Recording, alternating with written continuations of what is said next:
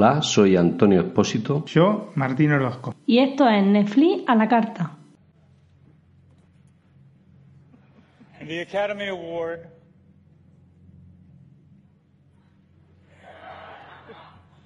for Best Picture.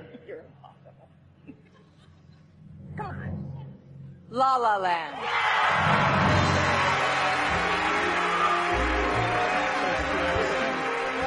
La La Land has 14 Oscar nominations this year and is tied for the most nominated movie in Oscar history, winning seven Oscars. Production design, cinematography, original score, song, directing, actress, and best picture.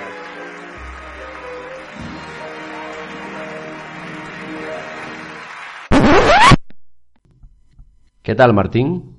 ¿Qué tal, Antonio? ¿Cómo andás? Muy bien, como, como han podido ver nuestros oyentes, hemos comentado el programa de una forma distinta, ¿no?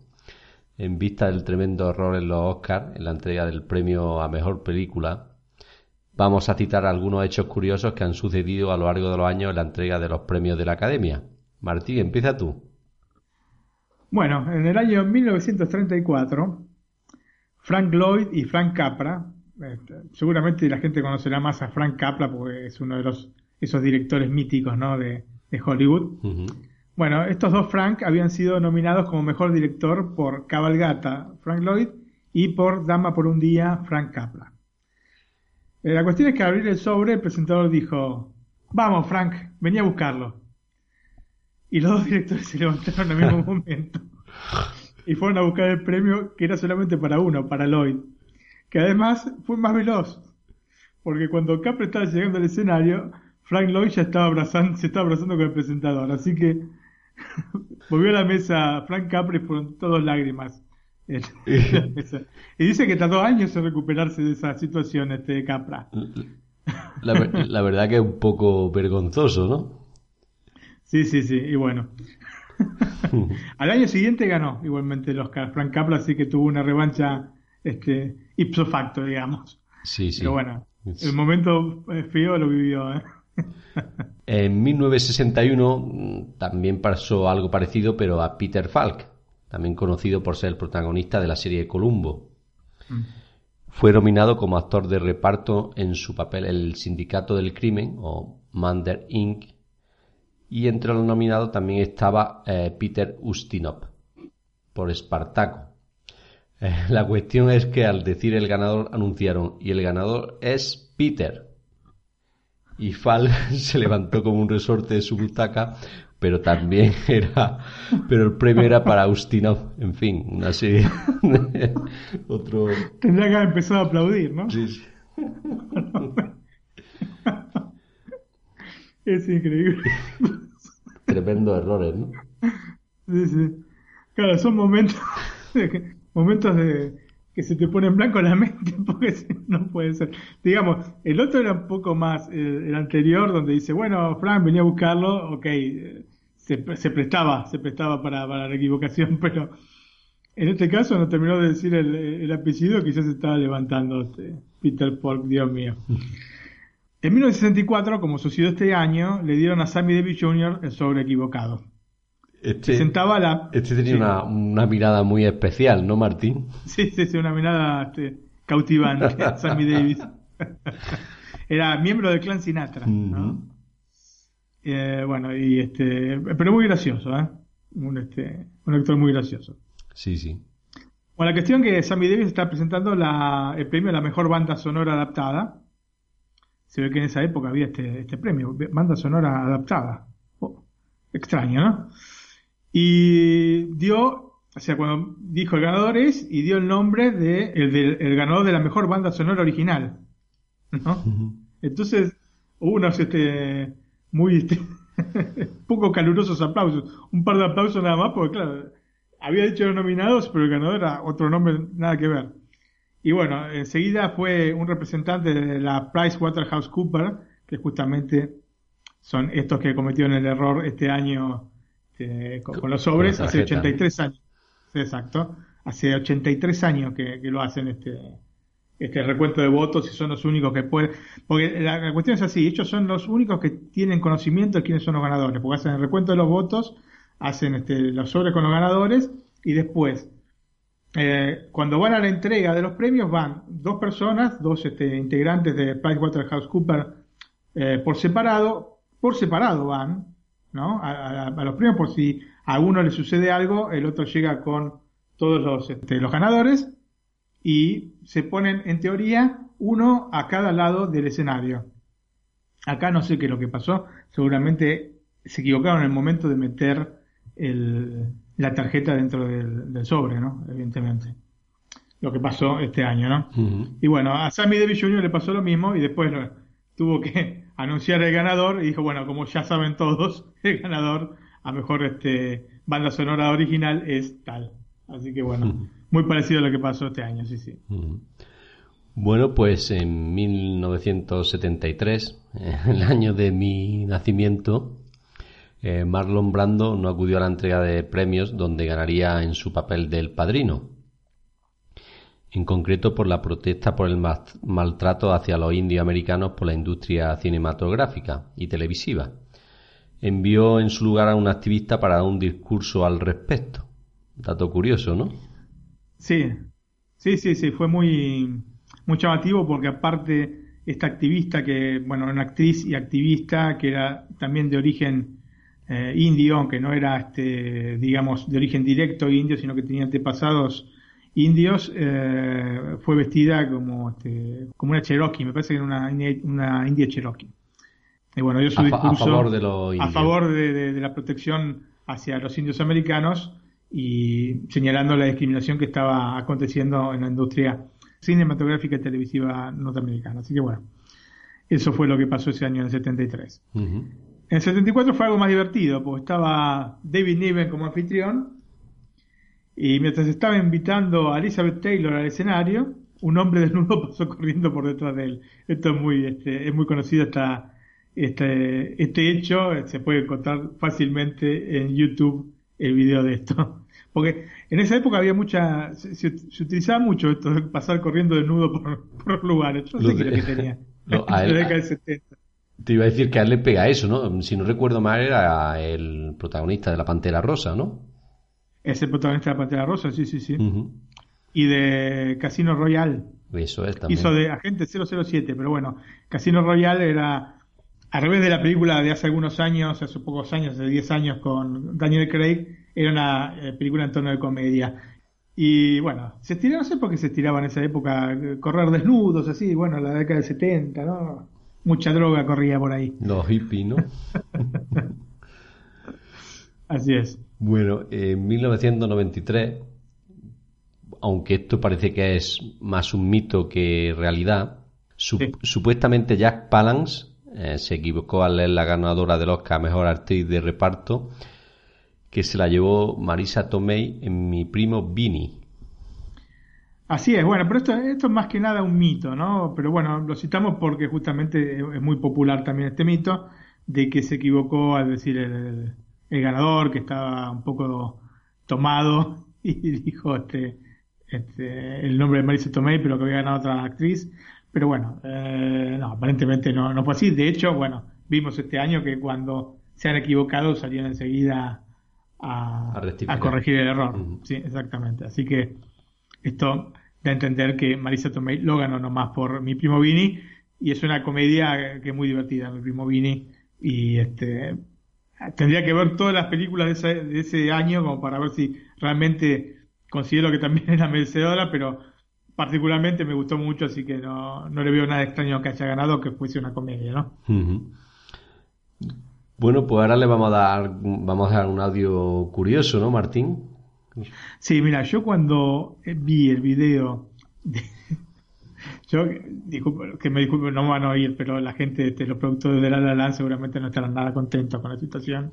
Y la verdad pasó muy mal. Estoy seguro, pobre gente. Sí, este, sí, sí. ¿Qué es peor, no es cierto? Eh, Casi es que pe- te den y que te lo saquen o que no te lo den. Casi espero que te lo den y luego te lo quiten, ¿no? Eh, sí, sí, sí. Sobre todo para el director, ¿no? Para la protagonista, no, ¿no? Bueno, pero el director por lo menos había ganado su Oscar, ¿no? Eh, Pero bueno, eh, los productores se llevan el Oscar a, a la mejor película. Bueno, se quedaron, tuvieron el Oscar en las manos y lo tuvieron que ceder. La cuestión es que em, me hizo recordar a una película eh, que se llama Agárralo como puedas, 33 un tercio, o La pistola desnuda en Latinoamérica, 33 un tercio. Y hay una escena, una de las escenas finales, digamos, la parte final está todo centrada en la entrega de los Oscars, y hay un momento que me hizo recordar tantísimo lo que pasó este, el otro día. Así que se lo dejamos a los oyentes para que lo disfruten. ¿Por dónde van? El premio a la mejor película. Sí, yo apuesto por instinto indecente. Olimpia, ¿por qué no haces tú los honores? ¡No lo puedo creer! ¡Es ese sobre! El premio a la mejor película del año es para... ¡Alto! Lo que faltaba. Perdonen, me encantó en la familia Adams y usted también. Déjenme abrirlo a mí. ¡Es una bomba!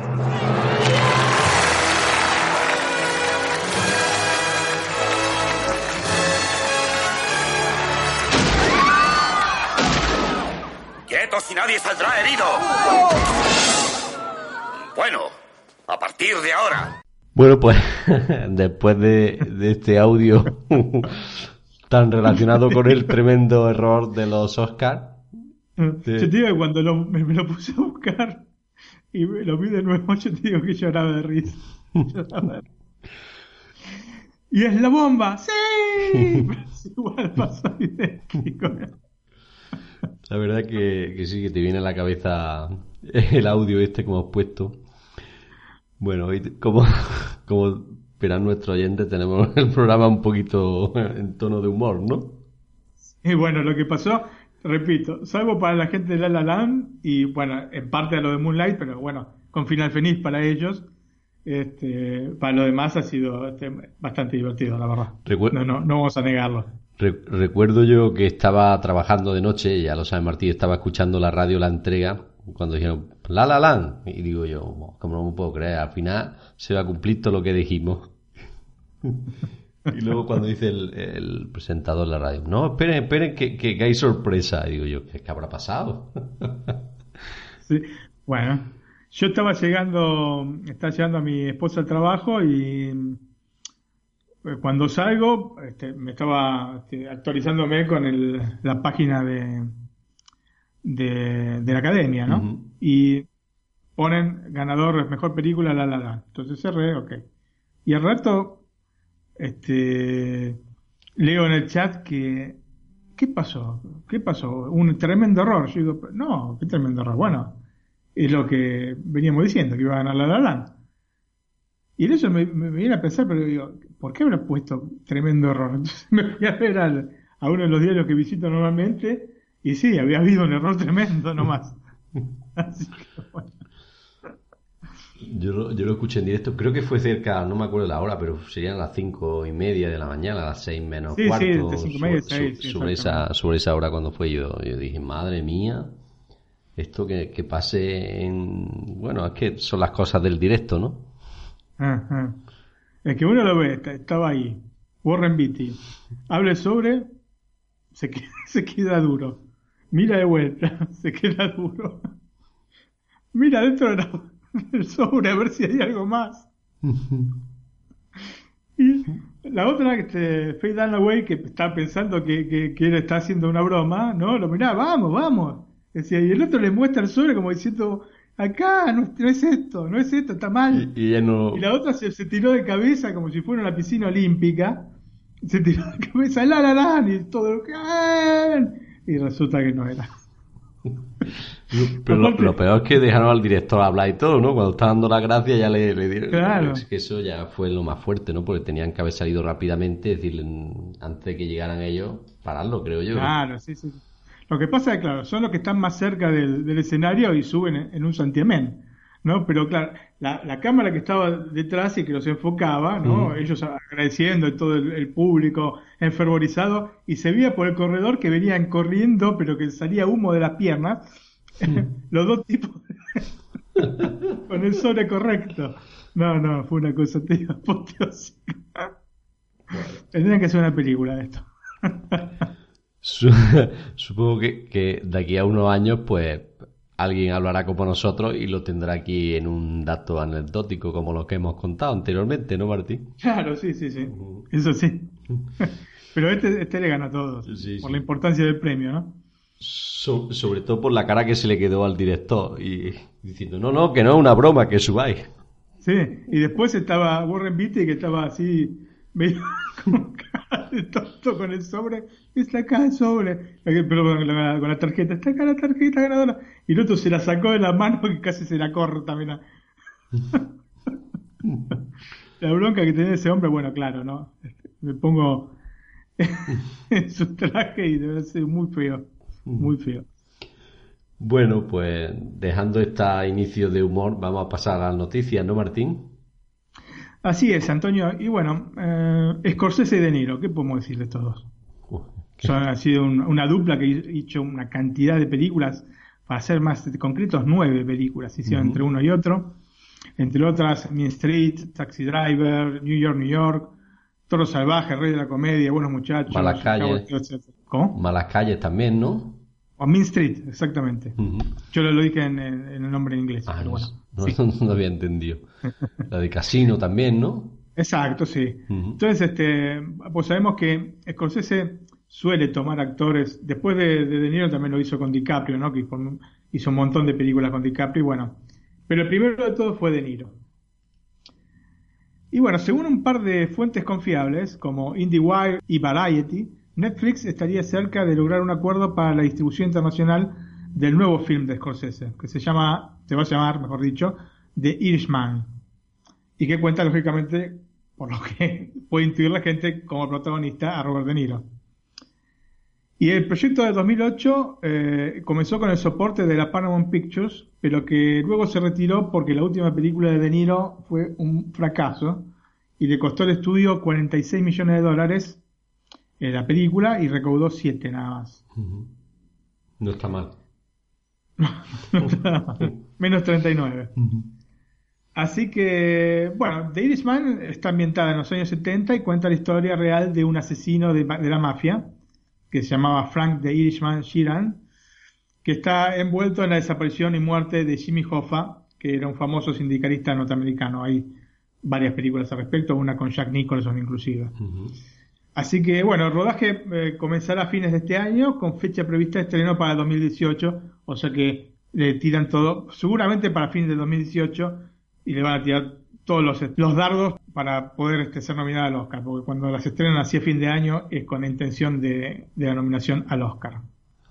Muy bien, pues yo traigo otra noticia interesante que es sobre la serie de Crown. Y es que la princesa Diana aparecerá en la tercera temporada. Todos sabemos quién es la princesa Diana, ¿no? O la princesa de Gales, ¿no?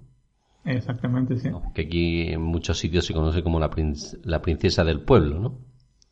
Sí. Recuerdo, mm, voy a decir una anécdota que ahora que he dicho que estaba de noche trabajando, que cuando fue el accidente eh, allí en París, en el túnel, no me acuerdo cómo se llamaba, Les Las Almas, me parece Sí, que era. exactamente, ese es. Pues estaba, era, creo que era en, no sé si fue en julio, en agosto quizá, ¿no? Mira, yo sé que hacía poco que estaba saliendo con mi esposa. Es lo único que me acuerdo. Pues yo estaba trabajando también de noche ese día y lo escuché en las noticias, estaba allí escuchando, porque ahora ya no nos dejan escuchar la radio en el trabajo, ¿no? Pero antes sí que estaba permitido. Y la escuchamos y por las noches, pues, en un pequeño entretenimiento que teníamos, estaba escuchando la radio y dieron la noticia esa. Entonces, siempre, siempre me viene a la cabeza y fue ju- justamente el año en que empecé yo a trabajar en el trabajo, en el donde estoy ahora. Bueno, como iba diciendo, metiendo esta anécdota, ¿no? Eh, pues eh, hablando de la princesa del pueblo, pues Peter Morgan, creador y guionista productivo ejecutivo de The Crown, ha hablado sobre el tema y los planes futuros de la serie, ¿no? Eh, la princesa Diana hará su aparición al final de la tercera temporada y, como no podía ser de otra manera, su rol será de gran importancia en las dos siguientes. Su aparición en la familia real fue aproximadamente en el año 1977, cuando la conoció el príncipe Carlos. Diana tenía en ese entonces 16 años. Luego se casarían en el año 1981 Y todo eso considerando que cada temporada abarca aproximadamente 10 años. Claro, eh, digamos que se prevé para la tercera temporada porque eh, van abarcando de 10 años en 10 años, o un poquito más tal vez, ¿no? La primera es más o menos desde 1945, quizá un poco antes, hasta 1955. La segunda supuestamente será hasta el 65 y la tercera hasta el 75. Eh, este, ellos se conocieron en el 77, pero imagino que largaron un poquito en ese sentido. ¿no? Sí, supongo que, la- que será, como he dicho, al final de la tercera temporada. Mm. Aparte se lo dijo el mismo creador de la serie, así que pienso que será así. Morgan también confirmó los, los rumores sobre la segunda temporada centrada en la relación entre el príncipe Felipe y su hijo Carlos. La verdad que es una muy buena serie. ¿eh? Yo eh, probablemente en un par de programas la, la voy a poner entre las recomendadas porque me gustó muchísimo, muchísimo. Realmente la consumimos con mi esposa en creo que una semana y sí, me encantó, me encantó la verdad. Mm, Yo empecé a verla, pero a mi mujer no le gusta mucho este tipo de serie, entonces tengo que buscar momentos en los que tengo yo disponibilidad de la televisión para verla. Y creo recordar que me quedé cuando se murió el padre, ¿no? O sea que a mediados de la primera temporada o así es lo que yo he visto, ¿no, Martín? Sí, sí, sí, bueno, sí, mediados más o menos, sí, sí. Desde ya, desde ya. La verdad es que está muy bien, muy bien hecha, muy bien hecha. Bueno, Martín, pasamos a las noticias de HBO, ¿no? Que también tenemos algunas noticias interesantes, ¿no? Así es, bueno, hay dificultades en la grabación de Juegos de Tronos, temporada 7. Parece que esta séptima temporada de la, por el momento, más exitosa serie de HBO, eh, bueno, se está filmando en Finlandia y por las bajas temperaturas que se están registrando, eh, se están generando serias dificultades para la producción. De hecho, los miembros del elenco de la serie están soportando temperaturas de 25 grados bajo cero para poder sacar adelante algunas de las escenas. Así que bastante dura la cosa, ¿no? Como informa Page Six, el frío ha entorpecido la grabación de los nuevos capítulos hasta el punto de que algunos diálogos entre los personajes tuvieron que ser filmados en varias ocasiones debido al fuerte viento. Así que imagino que la situación está tremenda. Sí, Yo no sé cómo pueden hacer. 25 grados bajo, bajo cero y con la ropa que tienen, como para pensárselo, ¿eh? Sí, sí, la verdad que... Yo me, yo me tremendo. quejo de mi trabajo, pero que en, una grabación en este con esas condiciones también que se, se tiene que estar a gusto, ¿eh, Martín? Sí, se le deben secar los ojos, se descongelan los ojos. La verdad que es extraño que no haya no se haya estrenado ya la séptima temporada porque si no recuerdo mal la sexta se estrenó en febrero o en marzo, ¿no? Bueno, justamente por este tema de que tienen que firmarlo en invierno, ¿no? Ujú. El- Tiene que llegar en invierno a la, este, en la serie, eh, han decidido firmarlo en noviembre, diciembre y enero, y bueno, en Finlandia. Que no es, porque, digamos, no es, digamos, el mismo invierno que en Brasil, ¿no? Ni en España. O que en Cuba. bueno, en Cuba se tiene que estar bien ahora. Sí. Así que bueno, esta gente, eh, pobrecito, de estar congelados, deben ser cubitos de hielo. Sí, vaya. Bueno, pues continuando con las noticias de HBO, eh, y una, hay una nueva miniserie con Nicole Kidman y Reese Witherspoon. Ujú. En Estados Unidos HBO es símbolo de calidad. En el mercado español sabemos que acaba de llegar, pero de decir que lo poco que he disfrutado me ha gustado, ¿no? La oferta, de, la oferta de esta plataforma de televisión de pago a través de Internet va desde Los Sopranos y The Wired a Sexo en Nueva York y a la laureada, como nos ha recordado Martín, Juego de Tronos. Eh, pero hay muchos más platos en el menú, como The Big Little Lies, que es la gran apuesta del canal para este mes. Eh, su estreno es protagonizado por estrellas femeninas del cine de tres generaciones diferentes, ¿no? Como es Nicole Kidman, de 49 años, Reese... Ganadora del Oscar. Eso es. Reese eh, Witherspoon, de 40 años, Ganadora del Oscar. Shailene Woodley, de 25 años, más Laura Dern, de 50 años, como invitada especial. Un reparto muy interesante, ¿no, Martín? Parece una serie bien para las señoras de la casa. Todo apunta a eso, ¿no? Así parece. ¿no? Laura Dern la vimos en Jurassic Park. Y a Shailene Woodley la vimos en la saga de Divergente, etcétera, etcétera, etcétera, etcétera. Pues nada, mm, llega el turno de las series, ¿no, Martín? Así es, Antonio, ¿qué nos tenés preparados para esta semana? Bueno, yo tengo una que ha llegado recientemente al catálogo de Netflix. El nombre es Bitqueen. Entre conversaciones tuyas y, y mías, sabes que a mí me gustan las series un poco semi-apocalípticas, ¿no? Sí. Y esta, pues, la verdad que la serie canada, esta serie canadiense no iba a ser menos, ¿no? Se emite de manera global en Netflix y fue creada por el escritor, director, productor y guionista de cine canadiense Michael McGowan. Eh, cuenta la historia de un pueblo asediado por una misteriosa enfermedad que ha acabado con todo, excepto con las personas de 21 años o menos. Y pues, la serie pues viene a narrar el vacío de poder que se produce cuando un gobierno, en este caso el de Estados Unidos, ha puesto en cuarentena un área de 10 millas de diámetro, dejando a los habitantes a su suerte, ¿no? La historia. ¿Cómo te gustan estas cosas, Antonio? bueno, son es otra forma de ver la vida, ¿no? Por decirlo así. Me imagino que viste las películas de Mad Max, ¿no? Sí, sí, claro. Eh, bueno, bueno, esos son para vos especiales. Bueno, Con un moño arriba. como digo, la historia gira, en torno a Auley Day, una adolescente embarazada que vive en la pequeña ciudad de Pretty Lake, que está haciendo frente a una misteriosa enfermedad que ha matado a todos los mayores de 21 años. Eh, Jeanette McCarthy y Carly San Ancat y Jess Carini Skin son los protagonistas. Lo cierto es que parece que Bitcoin no ha tenido el éxito que a Netflix le hubiese gustado para este tipo de series que, como decimos, van dirigidas a un público más juvenil que al que habitualmente ofrece en sus producciones, ¿no? Que son más como a, nosotros, que somos ya padres de familia, ¿no, Martín? Sí, sí, sí. Bueno, tiene muchas temáticas adultas en sus series y bueno, se agradece esto, ¿no?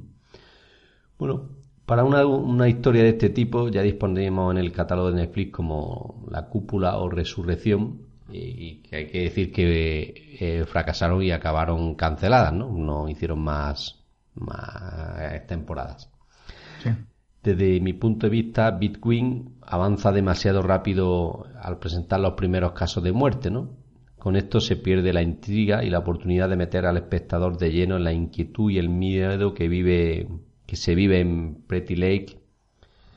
Si a esto le sumamos un reparto no muy conocido, todo parece evocado al fracaso, ¿no? Eh, con demasiadas escenas rodadas en plató y pocas en exteriores, ¿no? Lo interesante es que son solo seis episodios en su primera entrega, se ven rápido y a los que este tipo de temáticas, como he dicho antes, semi-apocalípticas no les desagrada, pues no se hace pesada. Y por poner un ejemplo, a mí me ha encantado la serie de los 100, ¿no? que hace un par de días he terminado su cuarta temporada. O sea que, mm. como bien ha dicho Martín, este tipo de temáticas son las una de mis preferidas. Tus preferidas. Decir que de momento Netflix ha, re ha, renovado para una segunda temporada. Debe haber tenido este, uh -huh. visualizaciones. Sí, pero como sabemos Netflix evita dar datos de espectador de su serie. Ah, sí. Ignoramos si, en este sentido, si le es rentable o no a la compañía para hacer una tercera temporada. Habrá que ver. Si les gustó la primera, vean, pero con furia la segunda. Cuando salga, ¿no? sí. Bueno, los personajes pues son, tenemos a Janet McCarthy de Wally Day, Jesse Care de Adam Jones, Ray Allen de Good, Justin Kelly de Clark Lord, Carl Mack de Ronnie Clicker, Samantha Marrow de Stacy, Jack Murray de Mark, Brooke Palson de Melissa Day, Stephen Bogaet de Charlotte, entre otros. Y le pido disculpas por mi inglés que no es muy bueno. Martín, ¿tú qué me tienes preparado? Una serie muy conocida, por lo que veo, ¿no? Es una serie muy conocida de HBO, una serie multipremiada, multiestelar, multi, multi, mucho multi. Se llama VIP. No sé si tenía un nombre, un subtítulo en, España, eh, Antonio, esta serie. Porque acá en Italia tuvo un subtítulo.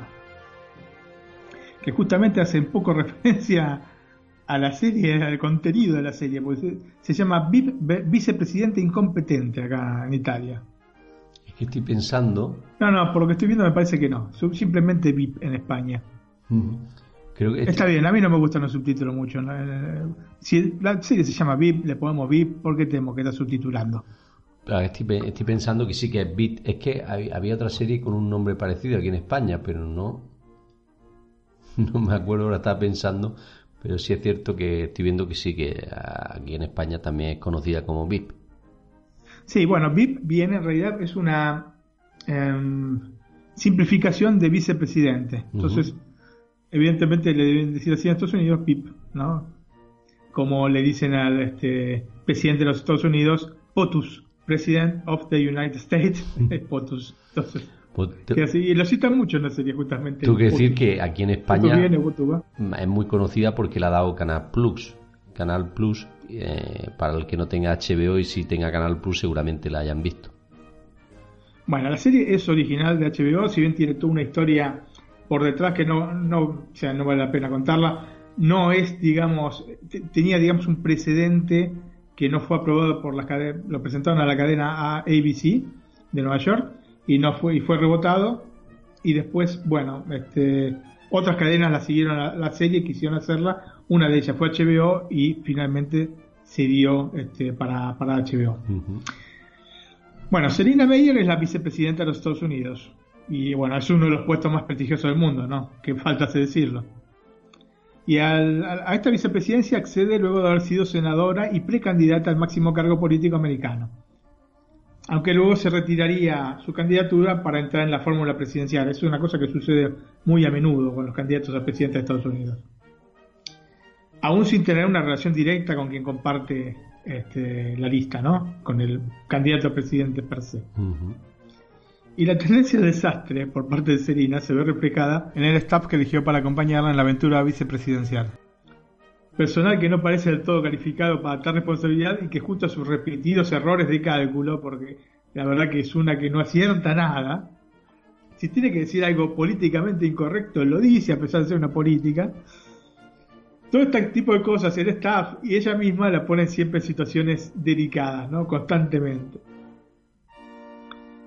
Una familia a la que ha relegado, de hecho está divorciada, para hacer lugar a sus aspiraciones políticas, completan eh, este cuadro caótico en el que se desenvuelve la vicepresidente de los Estados Unidos, o la vicepresidenta, mejor dicho, de los Estados Unidos, que además tendrá ambiciones más importantes, a pesar de ser considerada un mero adorno en el cuadro político americano.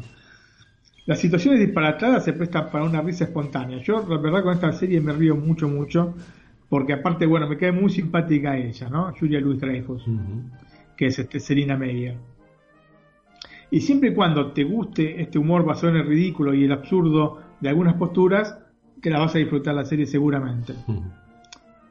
VIP está hecha en gran parte con cámara en mano, siguiendo a los personajes y los diálogos como si la cámara fuese una especie de testigo indiscreto, ¿no es cierto? es un punto intermedio entre una serie tradicional, digamos, con los planos y contraplanos, ¿no es cierto?, tradicionales de las series, ¿no?, o películas, y una al estilo The Office.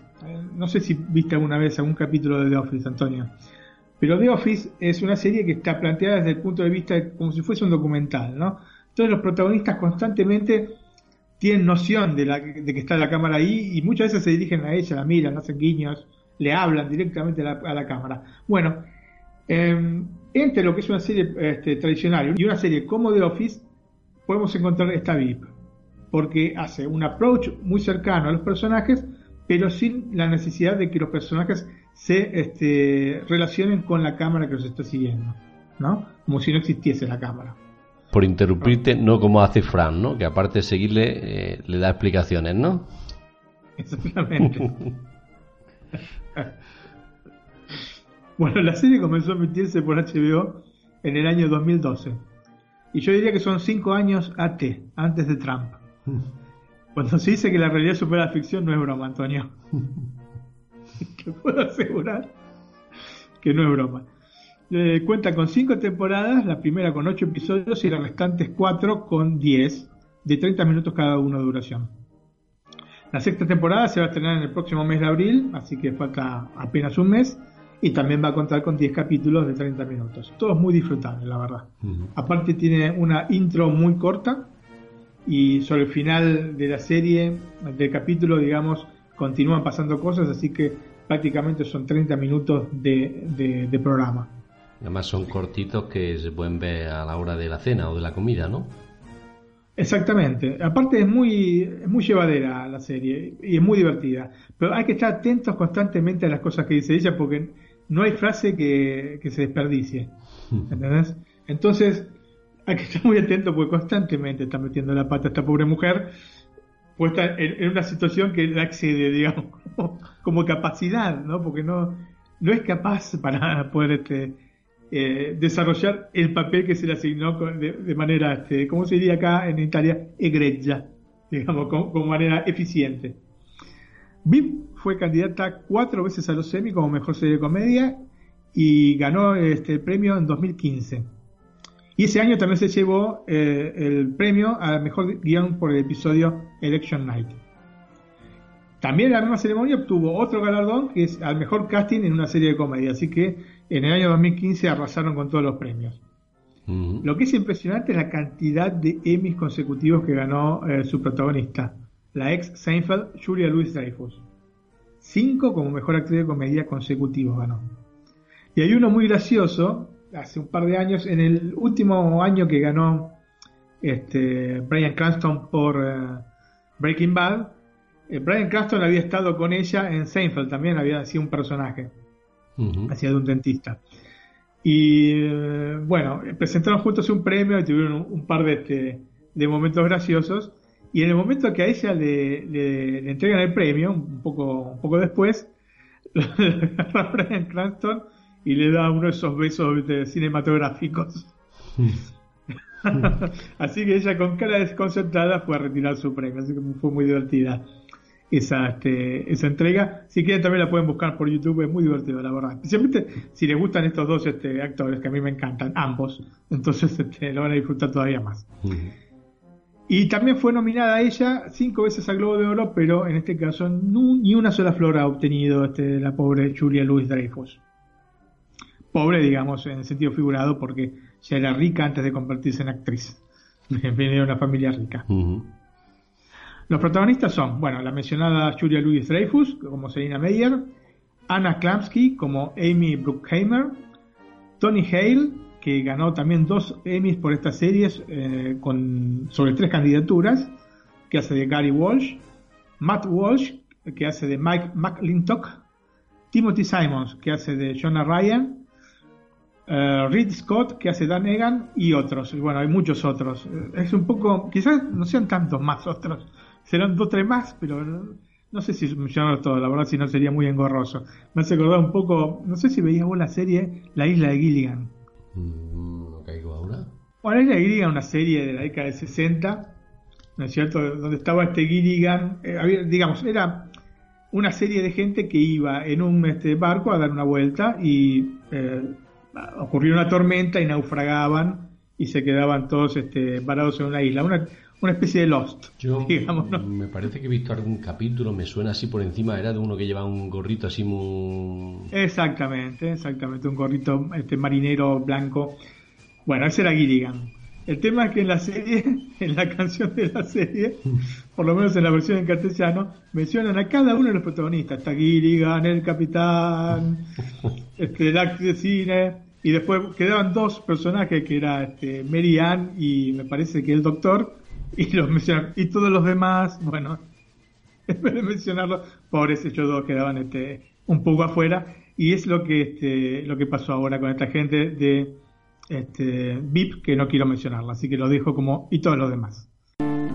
empecé a escuchar relato de un viaje fatal que empezó en el puerto tropical a bordo de este pequeño barco. El piloto marino fortachón, el capitán valeroso y confiado, cinco pasajeros salieron ese día a dar un paseo de tres horas, a dar un paseo de tres horas. Y el pequeño barco naufragó. El no ser por la tripulación, el vino se había perdido, el vino se había perdido. El barco está abandonado en la playa de esta isla ignota y desierta. Allí está Gilligan, el capitán, el millonario y su esposa, la actriz de cine y todo lo demás están en la isla de Gilligan. Muy bien, Martín, pues ahora nos trae una película que veo que es bastante reciente, del 2014, ¿no? Así es, Antonio. Un thriller. ¿Cómo te puede ser? Un thriller temporal. La película se llama Predestination.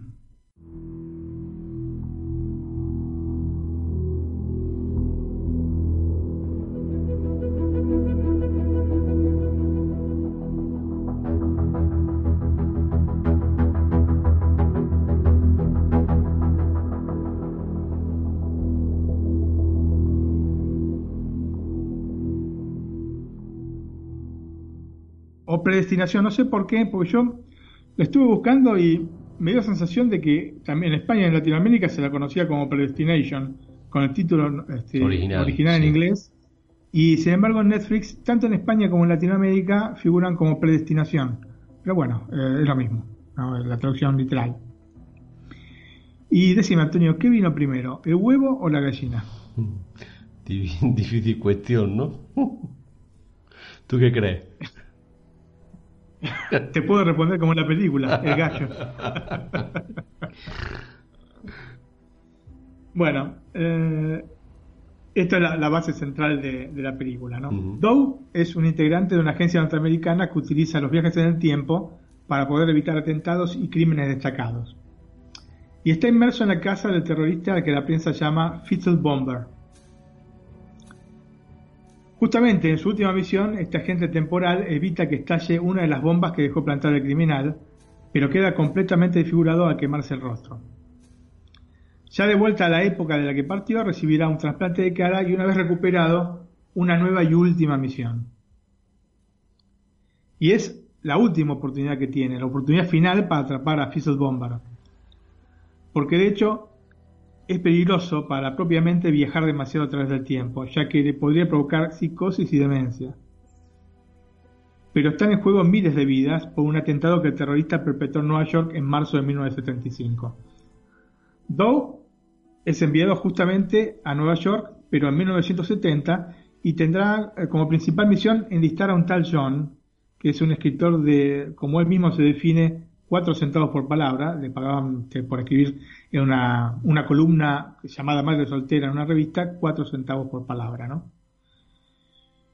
Y en esta columna relata de manera minuciosa experiencias de mujeres en esa situación, ¿no? Las madres solteras.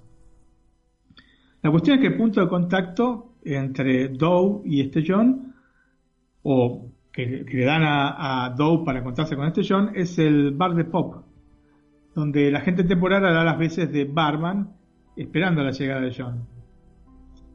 Y una vez que llega y que le pide un escocés, en, realidad en la versión en inglés le pide otro, otro trago que no, no llegué a, ubicar bien, pero bueno, en la traducción eh, pide un escocés.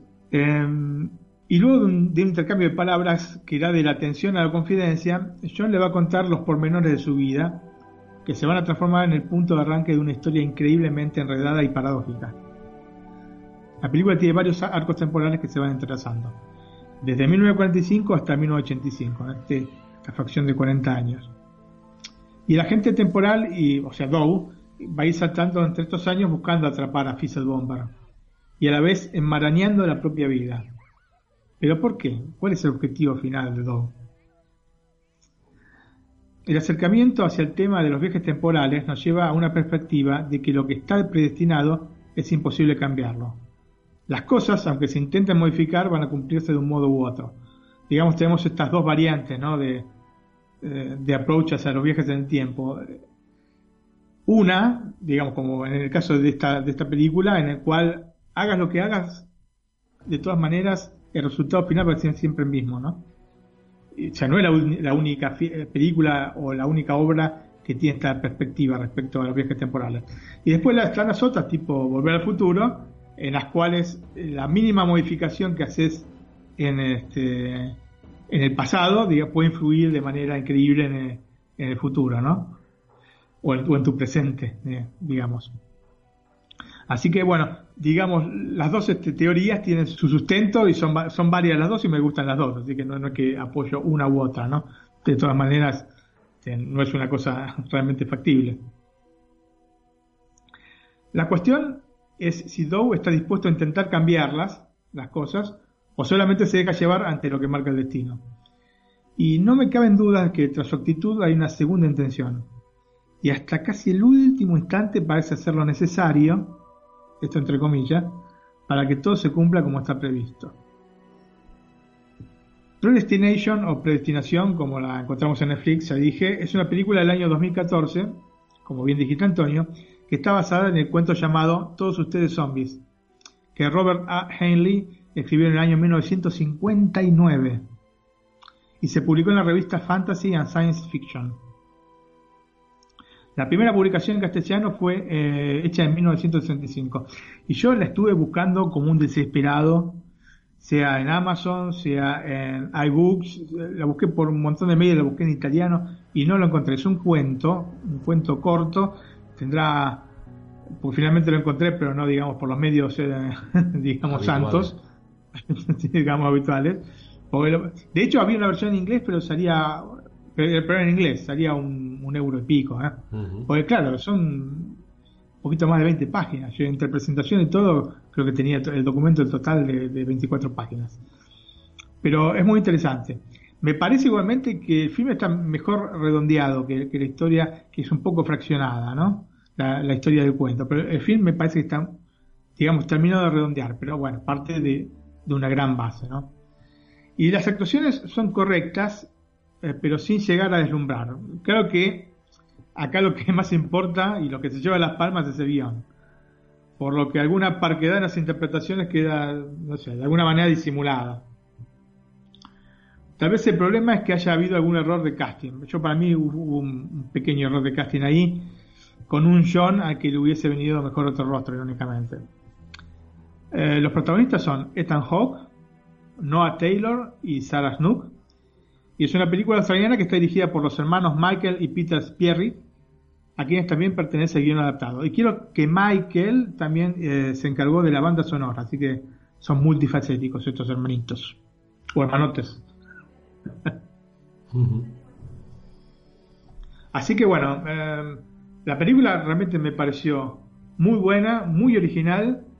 Yo he hecho este, todo lo posible para no dar ningún tipo de spoiler, así se la pueden gozar del inicio hasta el final.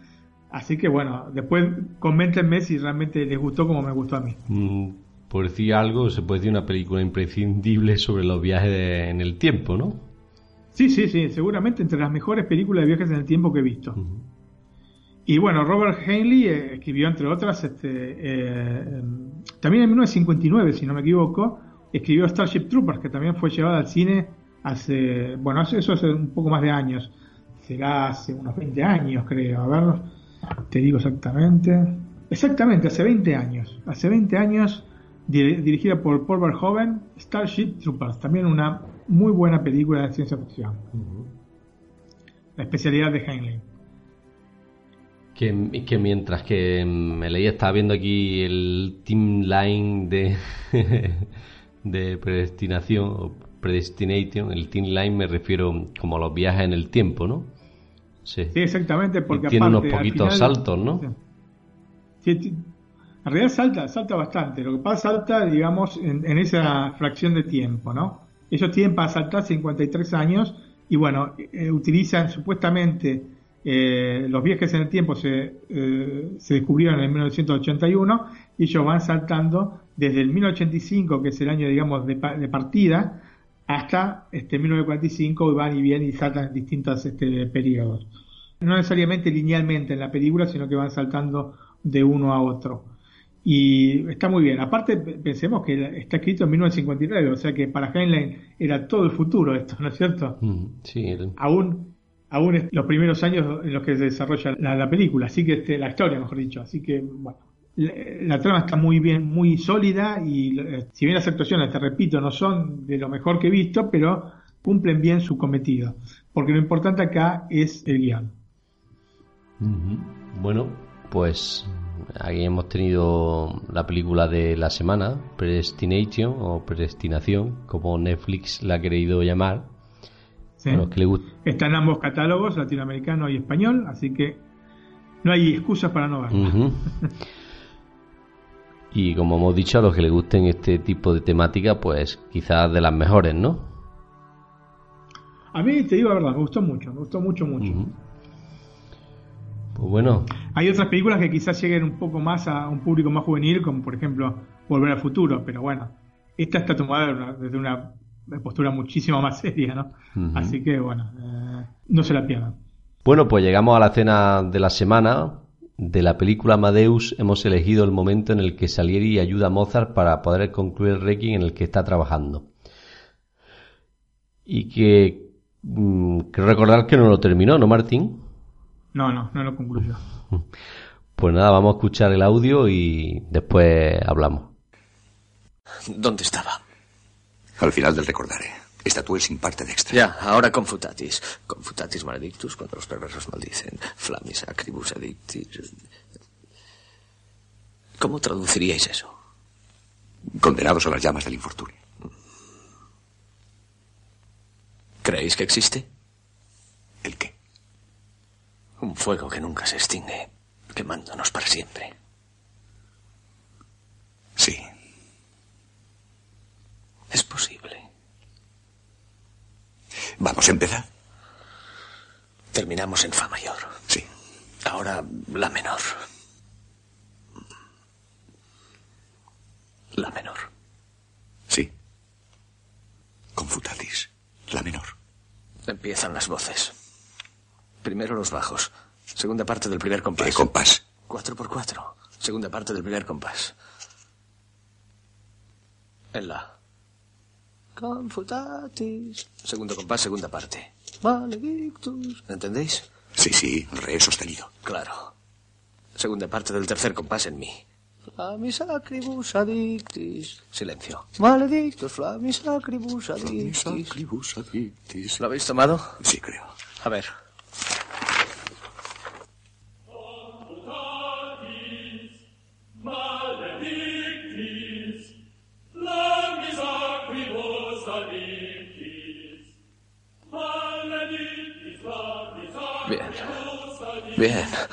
Ahora los tenores. Cuarta parte del primer compás en do. Confutatis. Segundo compás. Cuarta parte. Re. Maledi. ¿Lo cogéis? Sí, sí, continuad. Segunda parte del cuarto compás en fa. Flamis acribus addictis, flamis acribus addictis. Ahora la orquesta.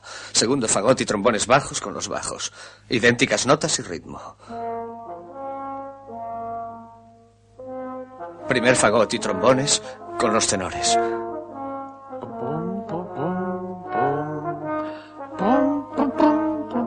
Vais muy deprisa. ¿Lo tenéis ya? Muy deprisa. Continúo. Primer fagot y trombones tenores. Con los tenores. ¿Idéntico? Pues claro, los instrumentos doblando las voces. Ahora, trompetas y timbales. Trompetas en re. No. Oídme, trompetas No, en no, re. no lo entiendo. Oídme. Trompetas en re. Tónica y dominante, primera y tercera parte. No. Va bien con la armonía.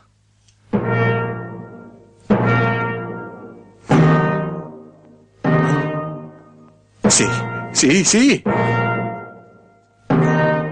Sí.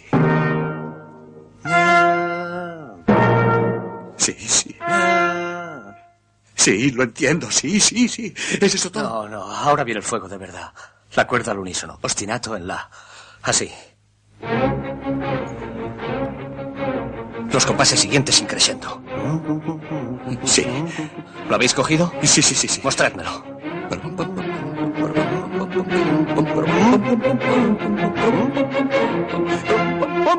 Grandioso. Sí, sí, sí, sí. Seguid. Bócame. Sotoboche. Eh, ¿Escribiste eso, Sotoboche? Sí, sí, sí, sí. Pianísimo. Bócame Pianísimo. Sí.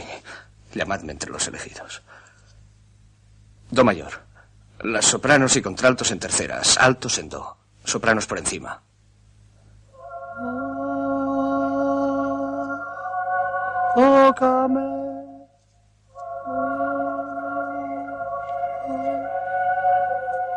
Sopranos arriba hasta el fa. ¿En el segundo boca? Sí. Sí, sí, sí. Y en dictus. Sí. Y por debajo solo violines. Arpegios. Escala descendente en corcheas y luego volvemos al ostinato. Y ya está. ¿Me habéis seguido? Demasiado rápido. ¿Lo tenéis? Muy deprisa. Un momento, por favor. Un momento. Ya está. Bien, enseñádmelo. Todo desde el principio.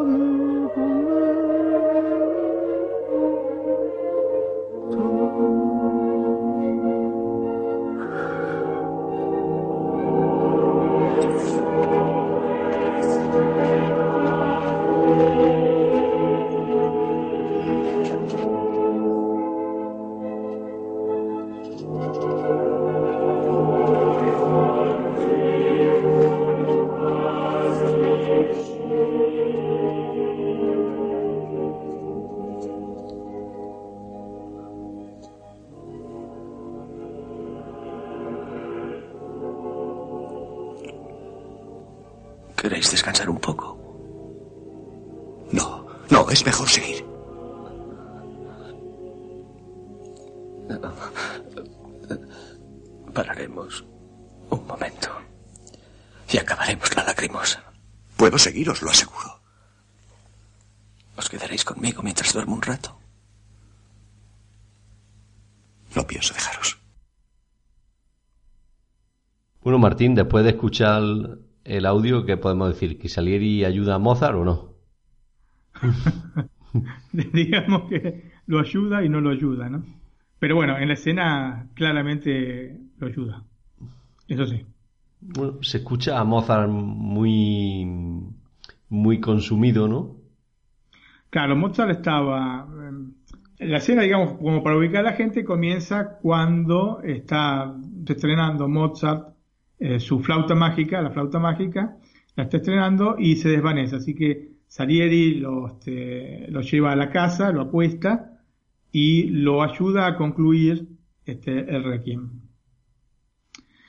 Pero, irónicamente, a pesar de, de la envidia y el odio que Salieri le tiene a Mozart, y que se ve en toda la película, quizás este es el, el momento de mayor eh, contacto emotivo entre los dos. Es un momento clave que va a hacer aflorar más tarde los fantasmas que van a atormentar al compositor italiano hasta el fin de sus días y que es lo que muestra la película, ¿no es cierto? Pero la pasión es una de las escenas más redondas de la película, de una película que ya es redonda por sí. Así que, pero hay muchas, muchas escenas. En esta película hay muchísimas escenas. Este- yo elegí esta porque me, me pareció la, la que de alguna manera este, encierra todo el concepto de, de, del film. ¿no? Una de las más interesantes, como bien has dicho, de la película Amadeus, ¿no? Sí, sí, sí, seguramente que sí. sí, sí. Bueno, Martín, llegamos a los agradecimientos. Así es, Antonio. y Bueno, eh, agradecer primero a toda la gente que ha descargado el último podcast, que han sido tantos, y en especial a quienes nos han dejado el like, Mateo Sánchez, Samu Andrés, Neko Sensei, Truji, Señor Tsuki, Alex Fernández, Eve de Paola, Aldrin DSL, Frantels, María Carter, Oigres Olimac, Fer Marcas, J. Regidor y Luis RSX777. Muchísimas gracias, gente, por el apoyo constante que nos dan. También agradecerle a Roberto82. Y bueno, y por último agradecerle a Carl Egas, que en su podcast hizo la recomendación de nuestro, de nuestro humilde podcast. Así que Carl, muchas gracias. Y bueno, vamos a dejar en la descripción el link con el podcast de Carl. Pues gracias a todos y a Carl también, que hemos estado unas conversaciones muy interesantes en el canal de Netflix a la carta, VPN mediante. en VPN. Nos ha dado toda ahí mucha información sobre los VPN en España. Para el que no lo sepa, se utilizan para enmascarar la IP como seguridad y también para poder acceder a otros catálogos de Netflix o de HBO. Aunque tenemos que advertir que en muchos casos están bloqueados porque Netflix ha bloqueado todo. ¿eh? Y si no lo están, puede ser que lo bloqueen en un futuro. Exactamente. Lamentablemente está así la cosa. Por lo menos en tanto y en cuanto a Netflix no haga su catálogo mundial igual para todos, vamos a tener que sufrir este tipo de cosas. Pues nada, Martín, un programa muy entretenido. Así es. No- Muy variopinto. No sabemos si hemos tenido nosotros más errores que los presentadores de los Oscars. Así, así. No, no, mira, después de ese error yo creo que, aunque hubiese sido un, un podcast repleto de errores, sería aún así este, mejor que el error que han cometido. Tremendo. Sí, eso seguro, sí. Tremendo y Así que se recordará, perdurará por los años, ¿eh? Sí, sí, sí, sí, sí. Exactamente. Ya hay, bueno, parodias en, en YouTube. Yo les recomiendo a la gente que busque porque se pueden encontrar cosas realmente muy divertidas. Eh, pues nada, ya nos vamos a despedir y les recuerdo que en la descripción del podcast tienen nuestra cuenta de Twitter en la que se pueden poner en contacto con nosotros y si quieren que le demos el link para acceder al canal de Telegram de Netflix a la carta en el que hablamos de películas, series y en fin, en definitiva, lo que nos gusta, pues nada más que nos, nos manden un tweet a nuestra cuenta de Twitter. Así es, y bueno, si quieren escribirnos de alguna manera un poco más prolongada de lo que puede ser los 140 caracteres de, que tiene Twitter, nos pueden enviar un mail, nac.iosmac.es. Eso es, que se me había olvidado, pero es cierto, tenemos cuenta de email, ¿no? Exactamente. Vamos creciendo, Antonio. Pues nada, Martín, un abrazo y hasta la próxima semana, ¿no? Hasta la próxima semana, Antonio. Gracias a todos y bueno, Y ahora, ansioso de que llegue. y ahora, para cerrar, también le dejamos con el fatídico audio de los Oscars, ¿no? Así es, para que se lo gocen otra vez. Pues nada, chao, Martín. chao, gente. Chao, chao. And the Academy Award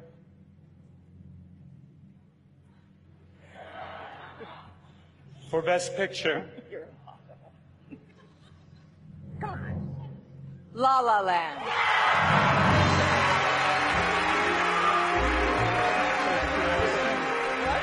La La Land has 14 Oscar nominations this year and is tied for the most nominated movie in Oscar history, winning seven Oscars, production design, cinematography, original score, song, directing, actress, and best picture.